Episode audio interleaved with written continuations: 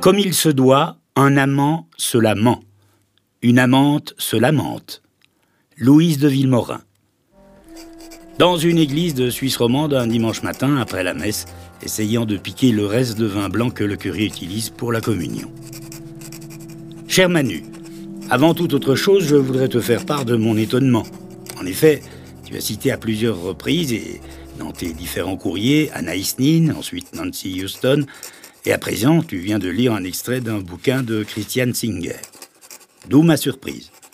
Non pas bien sûr que je doute une seconde de ton immense culture. Je n'oserais pas, et ça ne m'a même pas effleuré l'esprit. Non, ce qui m'épate, c'est que je ne savais pas qu'autant de femmes savaient écrire. Et bien écrire en plus. Bon, je le sais, c'est facile. Mais je dois reconnaître que, par certains côtés, le mécréant que je suis est resté un peu bloqué sur l'Ancien Testament. Mais laissons de côté ce roman fleuve pour en revenir à la suite de ton courrier, où tu me flattes, et je n'y vois aucun inconvénient, avec ta comparaison avec Cyrano. Et tu me flattes de rechef, de rechef qui devrait s'écrire aujourd'hui avec deux FE, la flatterie venant de toi, sujet féminin, que je te touche, et touche d'une façon générale.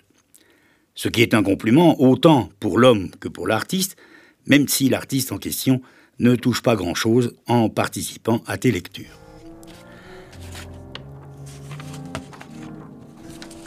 Après quoi, tu en reviens aux femmes, une obsession. Presque autant que moi ai envie d'écrire.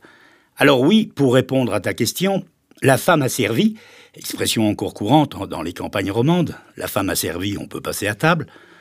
Donc la femme a servi, ce qui est déjà une bonne chose en soi, et la preuve qu'elle peut servir à quelque chose. Bref, la femme a servi en raison de ces trois millénaires de croyances ridicules dont je parlais tout à l'heure, pour répondre à ta question, a effectivement ses règles. Règles qui, une fois de plus, n'étaient pas du goût des éleveurs de biques de la région du Jourdain. À titre d'exemple, et il y a des pages entières consacrées à ce sujet dans ce gros bouquin, à croire que les auteurs avaient une participation sur les ventes de tampons, je te cite juste le Lévitique 20. Si un homme couche avec une femme qui a son indisposition et découvre sa nudité, s'il découvre son flux et qu'elle découvre le flux de son sang, ils seront tous deux retranchés du milieu de leur peuple. Un tantinet barbare, non? Maintenant, et puisque tu affirmes que j'enferme le genre féminin dans une généralité, c'est simplement parce que je répondais dans mon courrier aux féministes qui, les premières, l'enferment dans une généralité. En disant, par exemple, on en a déjà parlé, que les femmes ne veulent pas ou plus être des objets sexuels, ou que des objets sexuels.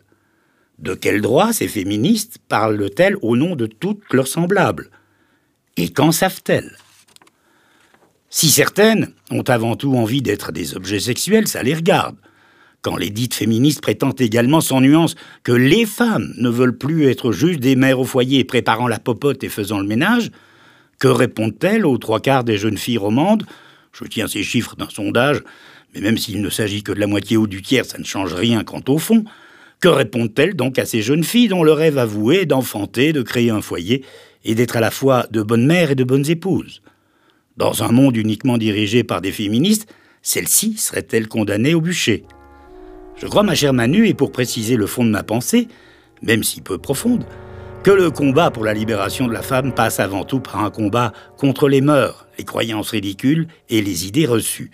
Et ensuite, et ça c'est plus concret, par l'argent, l'économie, le monde du travail.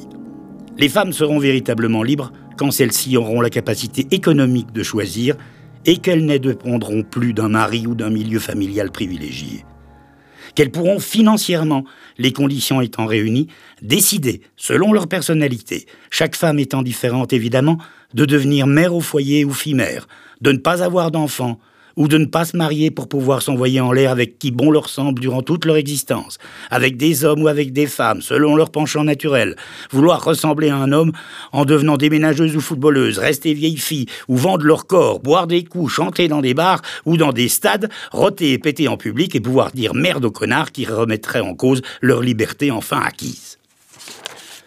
Mais évidemment, ce combat-là, ce combat pour cette égalité et cette indépendance financière et économique, se mène à la porte des entreprises, et des différents autres pouvoirs, politiques ou religieux, et non pas dans les cellules sectaires de certains milieux culturels branchés ou intellectuels bobos qui pensent avoir fait un grand pas en féminisant l'orthographe.